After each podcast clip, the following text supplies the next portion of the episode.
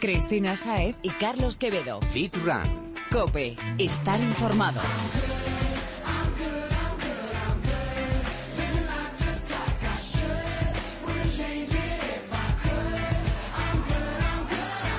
Muy buenas, Fitrunner. Bienvenido un miércoles más a Fitran Cope, tu programa de fitness, running y nutrición deportiva. Volvemos de Semana Santa y toca ponernos las pilas, que estos días nos han tentado entre las torrijas, los pestiños, los potajes... Y con la mona de Pascua, los hornazos, los buñuelos de bacalao. Muy buenas, Fitrunner. ya estamos preparados para ayudarte a que te pongas en forma haciendo las cosas siempre con cabeza. Exacto, que así es como se sacan los mejores resultados. Apunta que empezamos. Estamos en Twitter, arroba fitran-cope, en facebook.com barra fitrancope y también puedes encontrarnos en Instagram. Somos fitran-es. Mm, ¿Vamos con ello, Carlos? Allá vamos.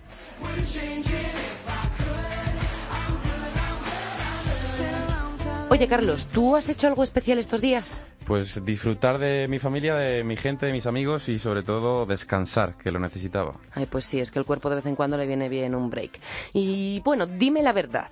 ¿Te has cuidado en las comidas y has entrenado o has dejado descansar al cuerpo del todo? Entrenar, entreno casi todos los días, sobre todo entreno activo. Pero el tema de las comidas sí que me ha costado un poquito más, sobre todo con lo que comentabas antes de torrijas, pestiños y potajes. De verdad, que- es por qué, ¿por qué nos torturan así?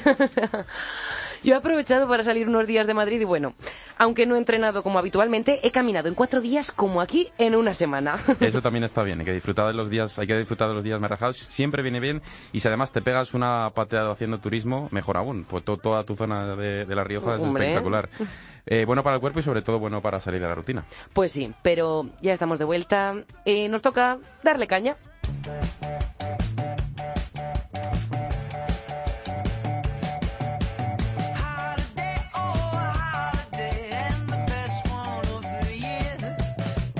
Como decimos siempre, correr no es solo correr. Y en su práctica además intervienen muchos y muy diversos factores. Tus características personales son un, un condicionante, también tu pisada y por supuesto las del terreno, todas. No hay una más importante que otra y de ellas va a depender el entrenamiento que debe realizar. Así que hoy vamos a salir de la ciudad y nos vamos a desplazar hasta la montaña. ¿Qué te parece, Carlos? Me parece perfecto, Chris, ya lo sabes. Yo estoy deseando ir a Cantabria y aprovechar la visita a la family para salir a practicar un poquito de trail, con la bici, corriendo y disfrutar sobre todo la naturaleza. Algo más durillo, ¿no? Un poco, pero la sensación merece la pena. Pues vamos a presentar al primer invitado de esta semana y que nos explique qué es lo que debemos tener en cuenta. Todo sobre el trail running. Todo, empezando por su definición. Dani Hernández, codirector de Techni Running, empresa de entrenadores de running y trail de Barcelona. Bienvenido. Bienvenido, Dani. Hola, gracias. Como estaba diciéndole a Carlos, lo primero es la definición. ¿Qué es, para el quien no lo sepa, esto del trail running?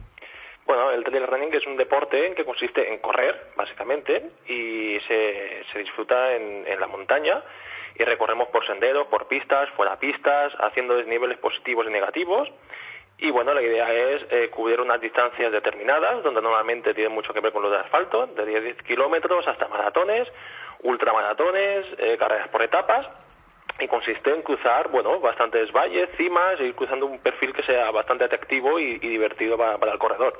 Y Dani, ¿qué diferencias destacarías respecto al running cotidiano de calle? Bueno, las diferencias principales es el tipo de terreno por el que se pisa, el material también es bastante diferente, el calzado es diferente, ya utilizamos algún tipo de, de mochila, la alimentación también hay que tenerla muy en cuenta. Y el entrenamiento también es bastante diferente, donde los entrenamientos de velocidad y entrenamiento específico eh, destaca un poquito las bajadas y las subidas que el corredor tiene que tener también en cuenta entrenarlas. Oye, me pregunto yo, ¿y la altura a la que nos encontramos también influye en el entrenamiento? Porque claro, no es lo mismo correr mm, a 100 metros que a 700 o a No, 1000. ti- tiene, tiene mucho que ver y, y nos afecta, pero por suerte el cuerpo se, se adapta al medio y tenemos que darle tiempo a nuestros sistemas fisiológicos a que, a que compensen el sistema cardiovascular, respiratorio y neuroendocrino por las diferencias de concentración de oxígeno que hay, temperatura y humedad. Y eso hay que tenerlo en cuenta que a partir de los 1.500, 2.000 metros ya podemos tener una, adaptación suficiente en el que el corredor podía aprovechar para estar unas dos, tres semanas y, aprovechar esas condiciones para, mejorar un poquito que sus sistemas cardiovasculares y respiratorios, todo lo que hemos dicho antes, eh, mejoren un poquito. O sea, ya que hablabas todo el tema de, diferencias de oxígeno y demás, eh, ¿cómo deberíamos eh, plantearnos eh, un entrenamiento en montaña? Sobre todo para, por, por este tipo de diferencias en, en la concentración de oxígeno. Sí, hay, hay que tener en cuenta la distancia a la que, la que queremos hacer el entrenamiento, también el desnivel. Mm, Cuanto más distancia, más desnivel positivo, el tiempo que vamos a estar en la montaña nos va a afectar. Por lo tanto, tenemos que tener en cuenta la alimentación, la hidratación, el material, si, va, si se nos va a hacer de noche, si vamos a ir de madrugada. Claro. Y también los, los ritmos y las intensidades en las que queremos hacerla. También hay muchos parques naturales que están protegidos y debemos tener en cuenta si hay permisos de, para poder realizar esta actividad en, en teniendo en cuenta algunas temporadas. Uy, y por tu zona no lo sé, pero por la mía también hay muchos cotos de caza. Sí, hay que tener cuidado con eso también, ¿eh? no vaya a ser que nos, no- nos distraigan con, con algún disparo o alguna cosa y tengamos que apretar un poquito el ritmo. Oye, Dani, muchos no, no pueden ir a la montaña diario, sí el fin de semana, pero es complicado en el día a día para los que viven en la ciudad y, y, pues es que no pueden. Entonces, ¿dónde nos recomiendas salir a correr si nos tenemos que quedar aquí? Sí, eh, habría que buscar una, una zona que sea poco transitada para que el corredor pueda llevar un ritmo bastante mantenido, que no nos pare ningún semáforo ni que no tengamos que parar en ningún sitio y también para que no tengamos eh, no tengamos tanto riesgo de, de molestar ni a nadie ni que tengamos ningún tipo de golpe. Entonces, Eh, también- ¿estaríamos hablando de algún parque o de por la Sí, calle? O... Podemos buscar, sería conveniente para la gente que quiere entrenar montaña y que no tiene la posibilidad de desplazarse, es buscar parques donde haya desniveles, donde haya subidas, donde haya tramos de escaleras, donde haya pendientes y aprovechar y hacer tipos de entrenamiento tipo farlek o algún tipo de entrenamiento así que nos permita hacer cambios de ritmo y simular lo máximo posible lo que nos podemos encontrar en la montaña. Oye, ya que estáis en Barcelona, ¿en Barcelona qué parque podríamos utilizar? Bueno, eh, tenemos parques, eh, está en Montjuic, está también la, el Parque Güell. Eh, si te vas a la playa también tenemos bastantes zonas donde hay subidas y bajadas que ya están hechas a propósito, hay muchos corredores en Barcelona. Eso te iba a decir, porque toda la zona de Forum y por ahí hay, hay zonitas por ahí chulas. Sí, por ahí lo han preparado mm, para los corredores y que puedan aprovechar esa zona. Y hablando de, de este tema, si no tenemos más remedio que utilizar el asfalto, eh, ¿qué nos recomiendas? Bueno, lo que teníamos que tener en cuenta en el asfalto es que eh, a nivel de impacto de hay un impacto mayor en las articulaciones. Habría que controlar muy bien el- el- la intensidad del entrenamiento e ir intercambiándolo lo máximo posible con alguna superficie que sea un poquito más blanda para que no haya tanto impacto a nivel de rodilla, lumbares, etcétera. Y ya para ponerle la guinda al pastel, el gimnasio. ¿Recomiendas utilizarlo como complemento de la carrera o, o qué hacemos? Bueno, no lo recomiendo, sino que digo que es vital. ¿Vale? Es, es- el corredor ha de tener en cuenta que el trabajo de gimnasio es muy importante a nivel de estabilidad, a nivel de trabajo de core, que es eh, la- la- nuestra faja abdominal, que nos va a permitir eh, tener una estabilidad de la columna mucho mayor y pensar que, por ejemplo, un corredor eh, en realidad está haciendo fuerza, está corriendo a una pierna. Si va a hacer una carrera de 10 kilómetros, repite ese movimiento entre 18.000 y 19.000 veces. Buf, casi nada. no me Entonces- lo había planteado así nunca. Claro, su peso lo ha de multiplicar por 3 o por 4 en asfalto y por montaña lo debe de multiplicar por 6 o por 7. Fijaros la, la cantidad de, de esfuerzo que ha de superar esa, esa pierna. Y el desgaste muscular que existe con todo Exacto. esto. Sobre todo hay que, hay que mirar eh, la- el trabajo de fuerza te va a hacer mejorar la economía de carrera, el índice de resistencia, la velocidad, pero sobre todo hay mucha salud articular que nos va a proteger esa musculatura, todas las articulaciones que están expuestas a- al desgaste y al impacto. Ujú.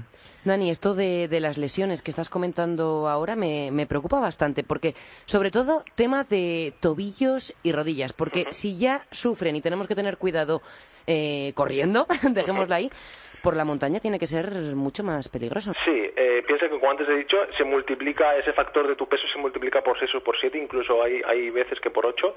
Entonces, el, el trabajo de fuerza es muy importante.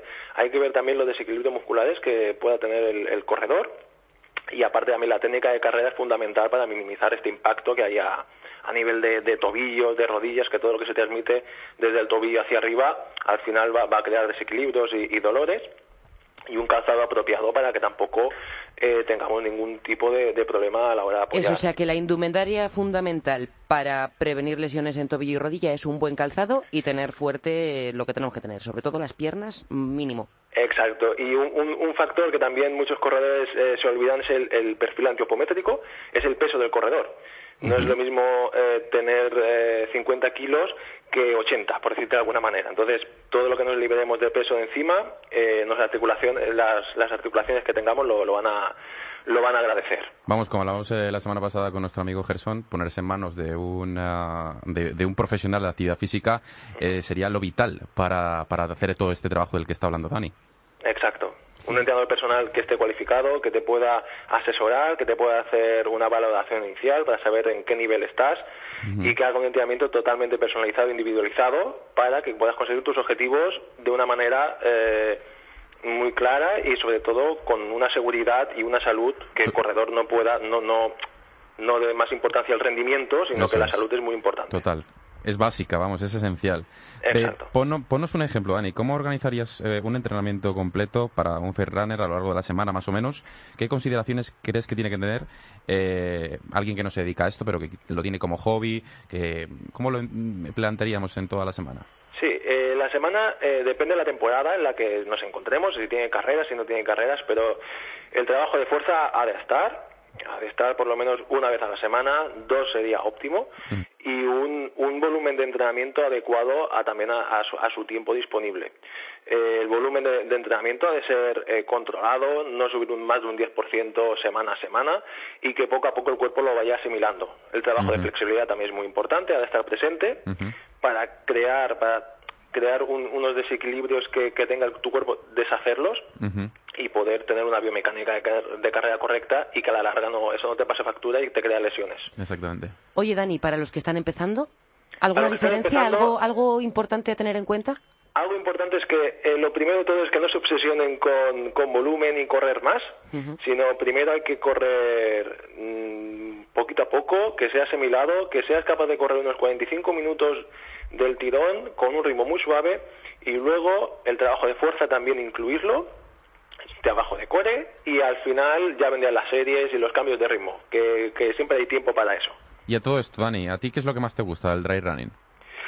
Lo que más me gusta, yo bueno, me dedico a hacer la, la ultradistancia, me gusta la distancia larga y la verdad que me gusta este factor que tiene de aventura y de sensación de estar uno solo en la montaña, en la naturaleza, en nuestro medio Sí, lo que decíamos al principio, la sensación esa que, es otra cosa. Es totalmente diferente. Te encuentras a ti mismo durante mucho tiempo, vas corriendo solo y al final, bueno, hay momentos de, por ejemplo, lo que dicen, ¿no? Que en una maratón eh, a los 30 kilómetros puedes tener el muro, que no siempre es así, pero lo puedes tener. En, en una ultramaratón has de superar tres o cuatro muros de este tipo, entonces te has de encontrar y, y tener la mente muy, muy clara y muy, muy estable.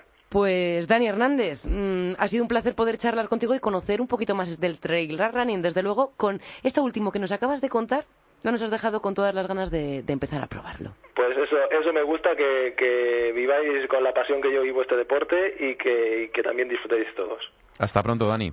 Igualmente. Gracias. Un abrazo. Hasta luego.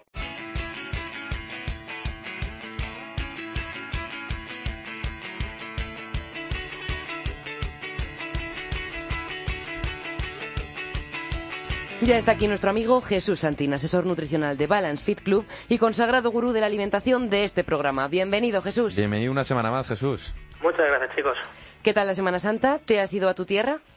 Bueno, eh, siempre hay que pasar un par de días con la familia y ya sabéis que eso es imperdonable. Desde luego, yo también tengo que decir que me he marchado para el norte, que, mira, entrenar no he entrenado mucho, pero descansar he descansado y lo he disfrutado como una enana. Hemos descansado los dos, sí, la verdad.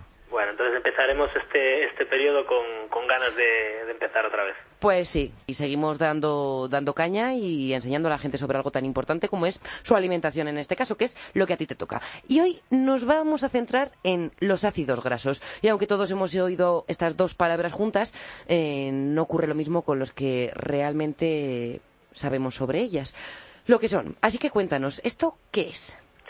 Bueno, el tema de los ácidos grasos la verdad es que daría para hablar largo y tendido, porque tendríamos que meternos un poquito en química molecular y demás, pero bueno, vamos a intentar que las personas que nos escuchen hoy les quede un poquito claro qué diferencia hay entre los diferentes ácidos grasos y, la importancia entre tenerlos equilibrados y dónde los pueden obtener. Entonces, lo que me pues comentas en cuanto a ácidos grasos.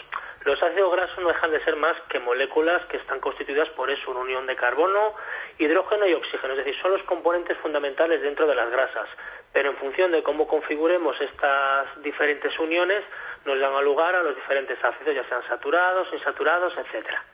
Esa sería la definición de, ácido graso per se. ¿Qué nos aportan estos ácidos grasos, Jesús?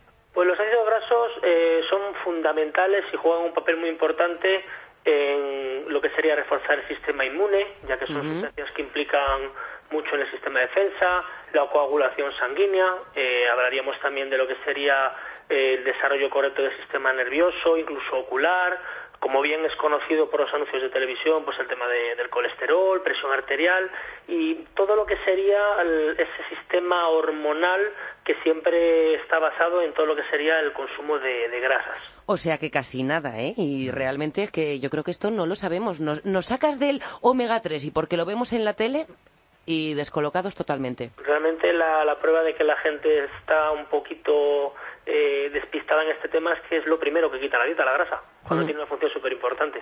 Oye, ¿y todos los ácidos grasos son iguales o tenemos distintos tipos?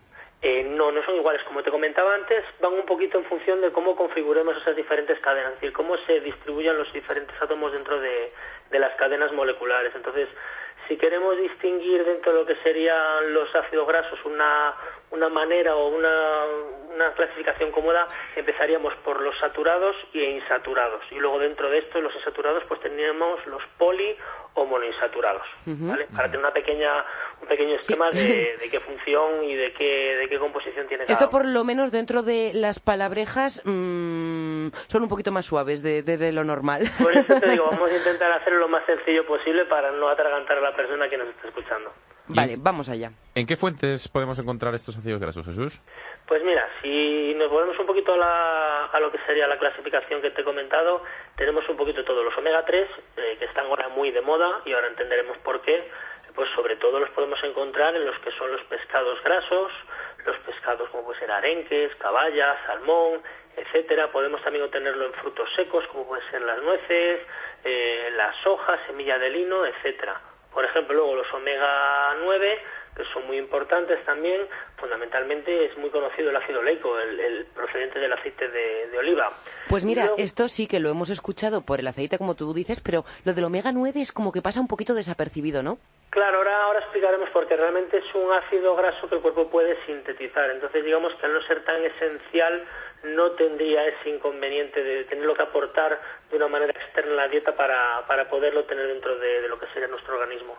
Y luego, pues los omega 6, que serían eh, el otro ácido graso fundamental, que hay que tener mucho cuidado con él, ahora también lo comentaremos, por las propiedades proinflamatorias que tienen y, y es el que más se suele abusar en, en, las, en las dietas, el que suele obtener en, en muchos alimentos grasos, como puede ser la carne, leche, etcétera. Has dicho la palabra abusar. ¿Abusar significa que lo comemos en exceso? Pues desgraciadamente sí. Sería muy importante encontrar un equilibrio en el consumo de los diferentes ácidos grasos. Y una buena proporción sería eh, aproximadamente dos, cuatro partes de omega 6 por cada uno de omega 3 y más o menos sería Occidente y demás, nos estamos moviendo en casi desde 44 a 22 partes de omega 6 frente Madre a mía, ¿eh? es que es una barbaridad más. Muy decantado hacia los omega 6. Claro, es que nos encanta. ¿Quién, o sea, es que el salmón, por ejemplo, yo creo que, que es un básico en todas las casas, ¿no? Es, gracias a ese es el único que hemos introducido entre los omega Y las nueces. el, el, problema es, es eso, que el omega 6 es un ácido graso eh, que puede generar inflamación o es proinflamatorio, mientras que el omega 3 es antiinflamatorio y nosotros estamos eh, contribuyendo a que esos procesos inflamatorios en el cuerpo eh, se vean más, eh, más sustentados por ese aporte de excesivo de omega 6. Y hablando en plato, ¿cuál sería, cuál crees que sería el mejor?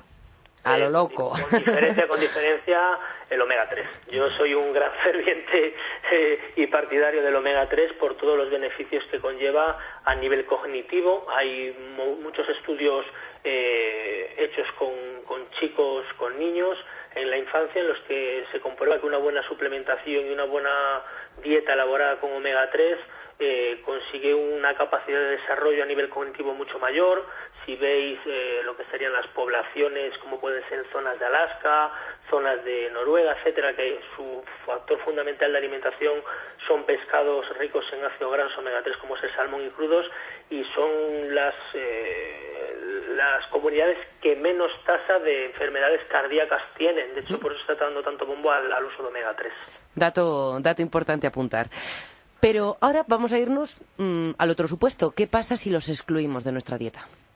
Pues evidentemente que perdemos todo lo contrario en esos beneficios que nosotros aportamos cuando los introducimos. Sobre todo un nivel bajo eh, de consumo de omega 3, sobre todo, eh, y alto en omega 6, está contribuyendo a todo lo que serían las enfermedades coronarias. Es decir, ese problema de colesterol alto, eh, de colesterol malo, que, todo conlleva una sobretensión arterial y a todas esas acumulaciones de grasa en las arterias. La palabra grasa nos da un poco, digamos así, un poquito de miedo, ¿no? ¿Hay alguna indicación a tener en cuenta para evitar los efectos sobre adversos? Todo, todo las grasas viene derivado ese miedo por el uso de las grasas trans o las grasas saturadas, es lo que se conoce como grasas hidrogenadas, aquellas grasas que se, que se espesan de manera química para dar textura a los alimentos, para darle el uso en las bollerías industriales y demás. Y ese alto consumo es el que al final ha tildado a lo que sería la palabra grasa con un tono peyorativo, es decir, es lo que le ha dado la mala fama a la, grasa en sí. Entonces no tenemos que tener, que tener miedo de tomar estos alimentos, porque la grasa que tienen es de la buena. Al contrario, siempre he dicho que una dieta, tanto de definición como de volumen y saludable, sea para un deportista o una persona de calle, tiene que tener un mínimo de entre un 20 y un 30% de grasas, sobre todo insaturadas o poliinsaturadas. Y entonces esas grasas de las que sí es verdad que nos has mencionado en algún programa que tienen que estar presentes son estas, las de los ácidos grasos. Eso es el omega 3 súper importante. Bueno, pues Jesús, como siempre, interesantísimo y ahora sí que nos ha quedado todo claro, clarísimo. Ya tememos un poquito menos, no te voy a decir que nos, nos lo hayamos quitado del todo el miedo, pero tenemos un poquito menos de miedo a la grasa me alegra que, todas estas, estas cosas vayan saliendo a la luz y los firrones puedan escucharlo para que tengan, tengan claro eh, la valía de, de, todos los componentes nutricionales que tienen en sus manos y cómo tienen que, usarlos para, para tener una buena salud y un buen desarrollo. Pues eso es lo que hemos conseguido con creces esta tarde. Así que gracias Jesús y hasta la semana que viene. Como siempre. Gracias y hasta la semana que viene, Jesús. Gracias a vosotros. Fiedraner, si tienes alguna duda o cualquier cuestión concreta que te gustaría que tratásemos con Jesús, escríbenos a través de las redes sociales y te daremos respuesta. Estamos en facebook.com barra fitrancope, en Twitter somos arroba fitran barra baja cope y en Instagram nos, vamos nos vas a encontrar como fitran barra baja es. No te quedes con la mosca detrás de la oreja y aprende el porqué de las cosas. Cristina Saez y Carlos Quevedo. Fitran. Cope. Estar informado.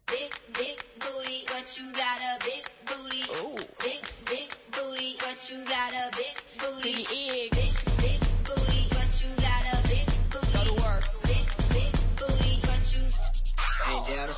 Nos hemos pegado una buena carrera por la montaña, hemos aprendido de nutrición y nos queda el tercer pilar que necesitamos para construir nuestro objetivo fitness. El entrenamiento de fuerza, que como hemos hablado ya con varios invitados, es fundamental, independientemente de cuál sea nuestro objetivo. Eso es así y punto.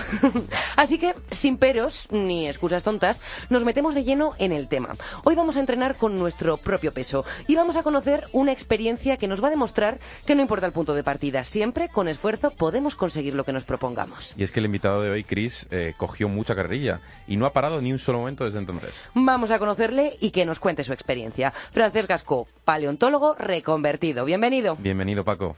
Buenas, es un placer estar aquí. Muchas gracias.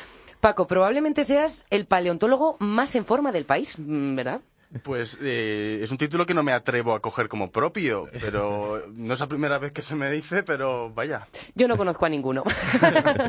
no seré yo quien levante esa bandera, pero me halaga un montón. Bueno, sin embargo, como comentábamos, no siempre ha sido así. Es más, llegaste a pesar incluso 110 kilos. Y para un runner no hay nada más motivador que la experiencia exitosa del prójimo, así que nos tienes que contar cuándo y por qué decides dar el paso y cambiar la dirección de tu vida. Pues eh, digamos que la profesión iba un poco por dentro. Eh, había hecho mis intentos de practicar un poquito de rugby, de hacer algún cursillo de natación, porque notaba que mi cuerpo me pedía actividad física. Mm, a gritos. Sí, a gritos me la pedía. Pero estaba como muy cómodo, ¿no? En, mi día a día, en mi rutina, en mis excusas de, aquí, del, del, trabajo a casa, de casa al laboratorio, al laboratorio sin parar en ningún momento. Eh, además alimentándome como, como quería, creyendo que lo típico que te haces mayor y de repente empiezas a comer lo que tienes al alcance de la mano, lo que te es más fácil y ya no te acuerdas de lo que te hacían comer de niño y sí. estaba tan cómodo, estaba tan tan cómodo que em, no estaba a gusto conmigo mismo, pero bueno, ahí estaba. Sí, tampoco tenías esa inquietud de decir, venga, cambio. Vamos a cambiar, ¿no? No, durante mucho tiempo no, no la tuve para nada. eh, supongo que siempre digo que llegó un momento en que las excusas se me acabaron y pesaron más las razones. Simplemente me miraba al espejo, no me gustaba. Eh, intentaba pensar en cómo me quería ver en el día de mañana, incluso dedicándome a lo que me dedico, eh, ser- siendo científico y demás, y dije, es que no me gustaría nada eh, dar una imagen como la que estoy dando ahora, y si además me tengo que hacer viejo. Sí, Oye, sí. ¿y te imaginabas que ibas a estar así, como ahora? Eh, no, sinceramente no. Eh, yo en su momento empecé a entrenar, eh, me apu- lo hice como cualquier hijo de vecino, me apunté al gimnasio, empecé a correr un poco y simplemente quería pues lo típico, lo que quiere todo el mundo. Eh, operación bikini, quitarme la, La grasa que la sobraba. grasa abdominal y coger un poquito de músculo. Eso sí, tenía muy claro que quería, que quería coger un poco de músculo porque estaba cansadísimo de tener brazos de estudiante. Eso fue cosa que, que me, que me tenía muy, muy harto. Y, y- y lo cogió con ganas, ¿eh? porque el amigo está, está más fuerte que el diablo, la verdad. ¿Qué fase de todo el proceso te resultó la más dura, Paco? ¿Hubo algún momento que dijiste, te- tuviste la necesidad de voy a tirar la toalla? Momentos de tirar la toalla, quizá de tirar la toalla, que es una expresión muy, muy fuerte, no tantos, Sí. pero sí que recuerdo eh, cuando llevaba entre seis meses o se acercaba ya un año entrenando, que veía a mis compañeros del gimnasio, mm, unos más fuertes que otros, pero veías que los que eran eh, Regulares, sí. eh, estaban más en forma. Y yo era incapaz de verme ninguna mejora. Y luego, Uy, es que uno consigo es que mismo uno es mucho mismo- más crítico. Exacto. Aparte, Claro. nos vemos a diario en el espejo, en todas partes, y somos incapaces de, de ver, Mm. pues eso, los pequeños milímetros De de contorno de brazo que estés ganando, a tu ojo Sí. le van a dar igual. Eh, la gente te lo va a notar. De repente te van a decir que esa camisa ya no te queda igual. Sí. Pero a tus ojos, a tus ojos es, imposible de ver. Entonces, todo lo que fue el, el primer gran intentón de ponerme en forma alrededor del primer año, estaba desesperado y de- sabía que no iba a tirar la toalla porque por ejemplo había notado mejoras, eh, ya no me dolía tanto la espalda, imagínate pues siempre sentado en un ordenador o de pie en un Claro. laboratorio. De repente vi que tenía mejoras de salud y por eso ya no iba a, tirar la toalla, pero digamos que estaba un poco como abandonando la esperanza de mejorar el cuerpo de una manera visible. Bueno, pues la esperanza no hay que perderla nunca, ¿eh? Fue, fue durillo, pero todo tiene sus resultados. Así es. ¿Y hay algún momento que recuerdes con especial cariño eh, por toda la fuerza que te dio? Pues ¿Algún momento de inflexión que sí. Em, tengo dos, bueno, habría dos momentos. Uno que sí que recuerdo como que me dio fuerzas para seguir, que fue pues lo típico que de repente, gracias a las redes, nos ponemos en contacto con antiguos eh, compañeros. Y recuerdo que un, un amigo del instituto me escribió de que nos habíamos encontrado por Facebook y demás y estaba alucinando con, con- con lo que era Este no eres tú. y lo que soy. Ya, aún no había cambiado tanto físicamente, pero simplemente eh, quizá la actitud ya era otra. El hecho de estar Claro. compartiendo que iba a entrenar de una manera regular.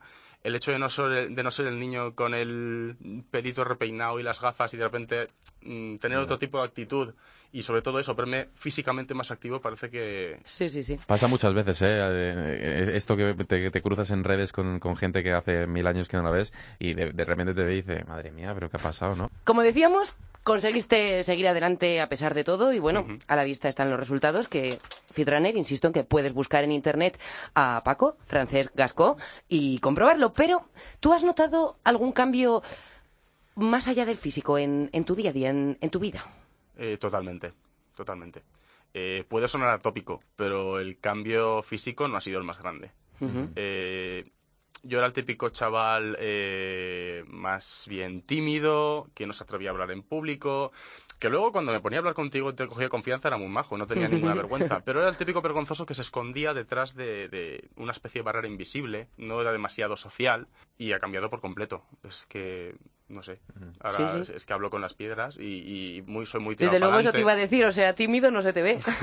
Y Paco, ¿crees que eh, ha cambiado mucho la forma de la forma de entrenar y la actitud que tienes frente al entrenamiento respecto a cuando empezaste a reconvertirte? Es decir, ahora entrenas de una manera, supongo, diferente a cuando empezaste. Totalmente, totalmente. Eh, ha cambiado eh, radicalmente, ha sido un giro mm, de 180 grados y la culpa de hecho la tiene la tiene Spartan Race. Cuando, cua- cuando llegó a Madrid empecé a interesarme por la carrera, me vine un poco arriba, me apunté a, a uno de los entrenamientos que se hacían para preparar la Spartan y de repente descubrí que, aparte de de repente tener tipín y tener más brazos que antes, de repente esos brazos servían para subir una cuerda. Y de repente servían... Coño, que estoy fortísimo. Eh, claro, Claro. o sea, es que todo el mundo eh, parece que tenemos el chip de voy a empezar a ir al gimnasio para verme fuerte. Y la diferencia entre verse fuerte y estarlo de verdad es, es lo que hizo... No tiene nada que ver. No tiene nada que ver.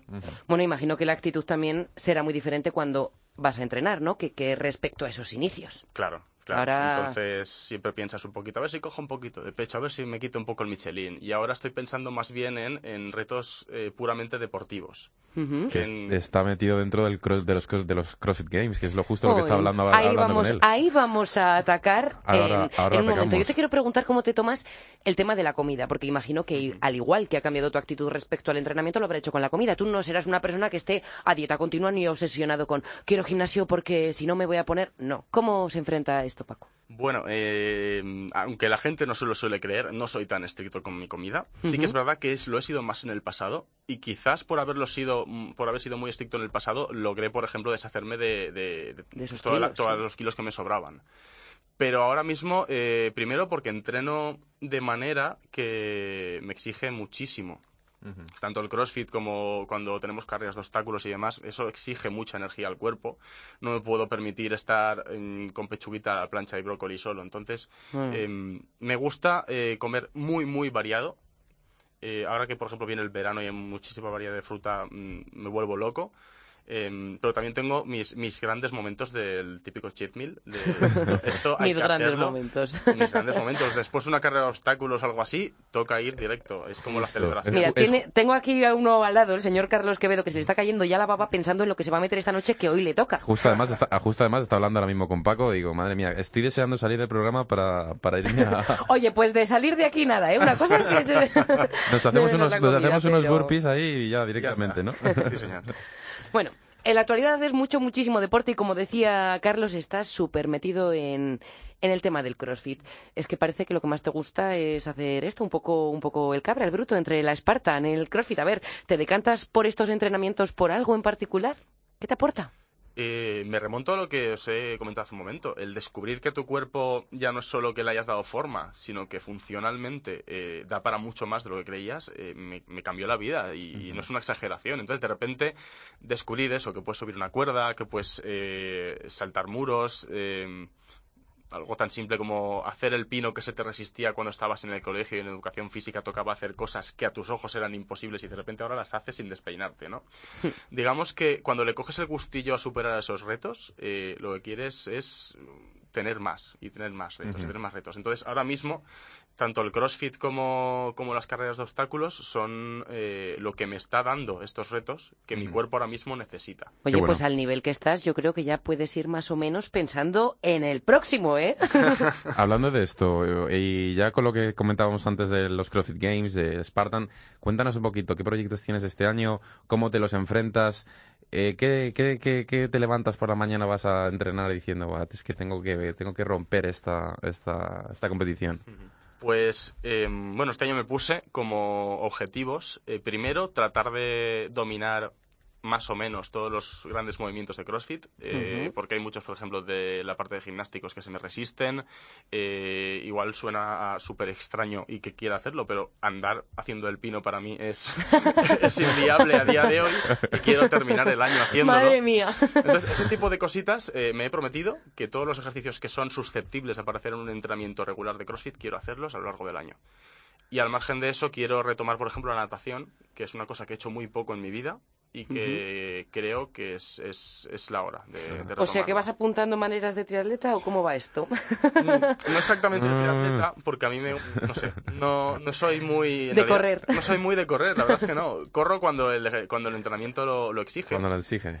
Y en realidad sí que quiero coger fondo a la hora de correr. Pero si quiero coger fondo a la hora de correr es precisamente para disfrutar de, de las carreras de obstáculos y demás. Porque en los obstáculos me veo mejor o peor, pero cuando corro me veo peor.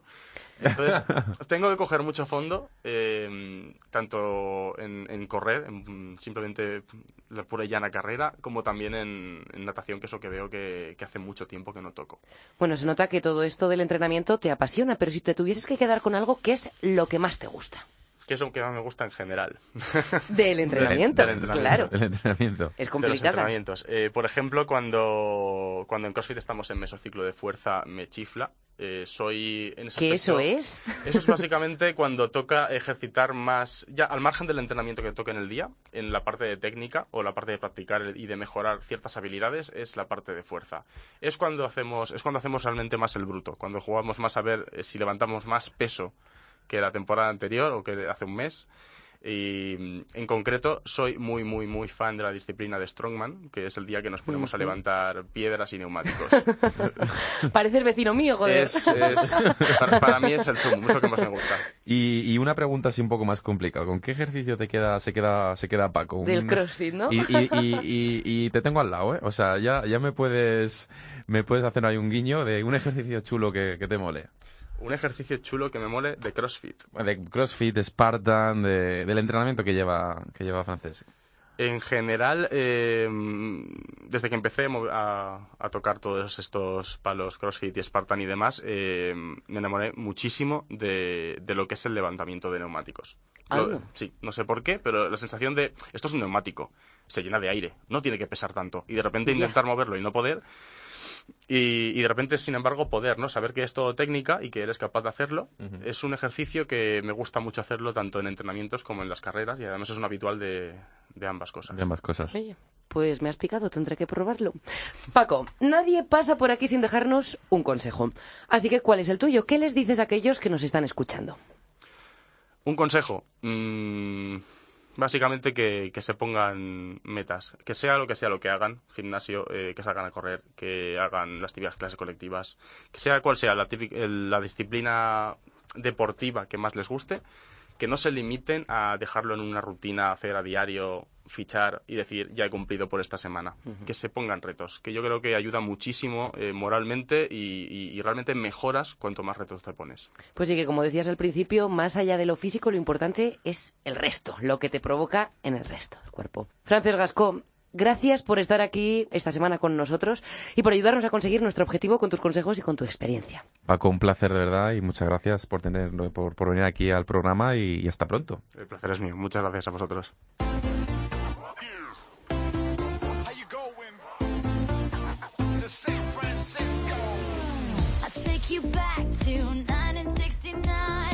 Ya estamos llegando al final de este programa Fitrunner y llega el momento de la práctica. Abre las orejas, Runner. Es hora de presentarte el ejercicio de esta semana de Paco Ming.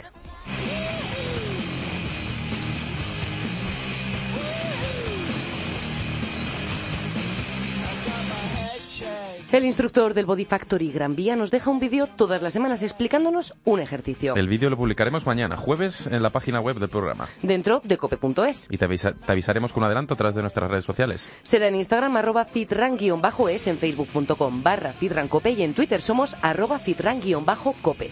Atento a ello y ponte a practicar. Y cuéntanos tu experiencia usando el hashtag PacoFitran.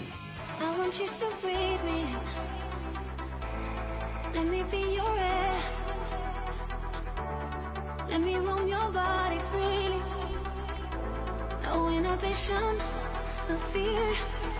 How deep is your love? Ha llegado el final de este programa Fitrunner, el primero después de Semana Santa, que coincide además con las prisas, los agobios y con la urgencia por fulminar la grasa de nuestro cuerpo en plena operación bikini. Así que sigue pegando la oreja porque no te vamos a dejar solo en este camino. Estamos encantados de hacer el camino contigo porque tú eres nuestra razón de ser. Gracias por estar ahí, Fitrunner.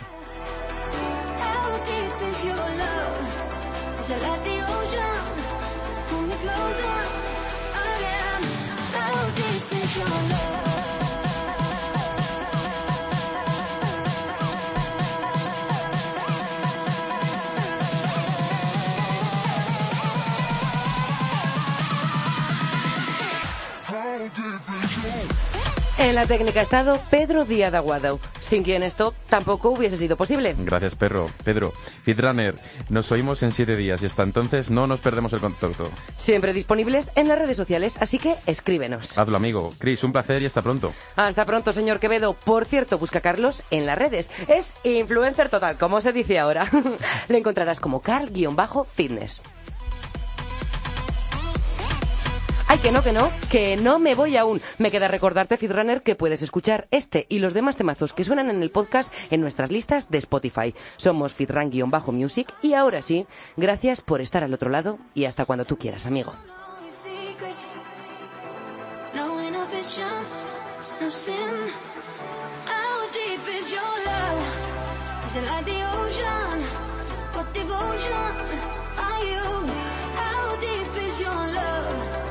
till I Nirvana. Hit me harder.